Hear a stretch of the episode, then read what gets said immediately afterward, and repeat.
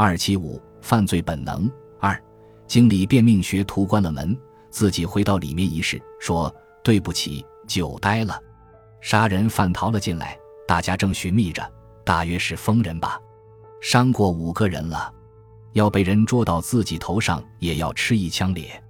新权装作若无其事，说：“一定如此的。”那么我们来谈烟草吧。经理慌忙道：“是的，是的。”于是将逃犯的话搁在一旁，谈正经的生意咧。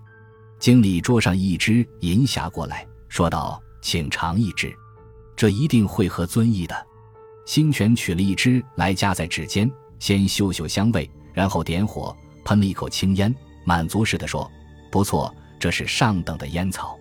近来我们总会中的烟，到底不是高等人物所吸的，竟有人为着这烟草恶劣要退出咧。”经理笑道：“他们若是尝了我这最好的货色，一定不肯退出去了。”于是把自己店中的烟下种种解释，新泉也一味喝掉。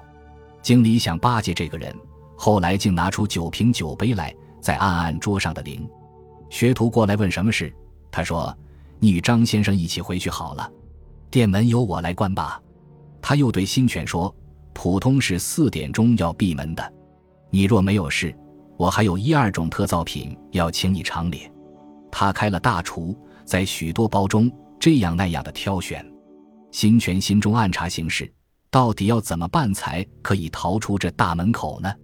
这门口出去的人一定要一严密检查盘问的，多数人监视着，总不容易混过他们的眼睛啊。况且自己是赭色的衣服、赭色的帽子、赭色的皮鞋，大家一望就明白的。我的面相和打扮早已一齐知道了吧？经理转过身来时，哀嗷一声，手中的两包烟草落在地板上。那客人手中的手枪已凑近他的鼻尖了。